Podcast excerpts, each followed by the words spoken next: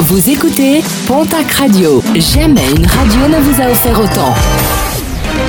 L'information locale à 6h, c'est sur Pontac Radio. Bonjour Jean-Marc Courage Sénac. Bonjour à toutes et à tous. Une vidéo dont auraient bien pu se passer les opposants à l'ours. Celle diffusée depuis euh, mardi est présentée comme étant une attaque de l'ours Goyat sur une vache en Val d'Aran. Sauf que la vidéo a en réalité été tournée en Russie. Et concernant justement l'ours Goyat, le Conseil général du Val d'Aran se pose la question de sa capture et de son renvoi vers la Slovénie ou son extradition vers la Hongrie. Un plantigrade qui s'est fait remarquer par de nombreuses attaques de troupeaux ainsi que sur des vaches et un cheval. Un ours notamment aperçu en Barousse.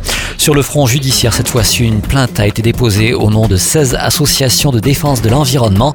Elle dénonce les actions menées par les anti-ours, attroupements armés, provocation à des attroupements armés, tentative de destruction en bande organisée d'une espèce protégée et atteinte et tentative d'atteinte en bande organisée à l'habitat d'une espèce protégée.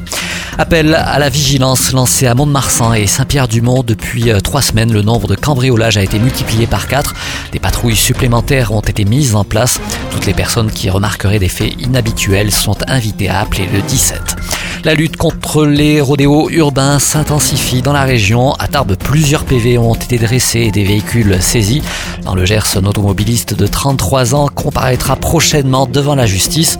Ayant réussi à prendre la fuite, il a finalement été interpellé en début de semaine à Lectour.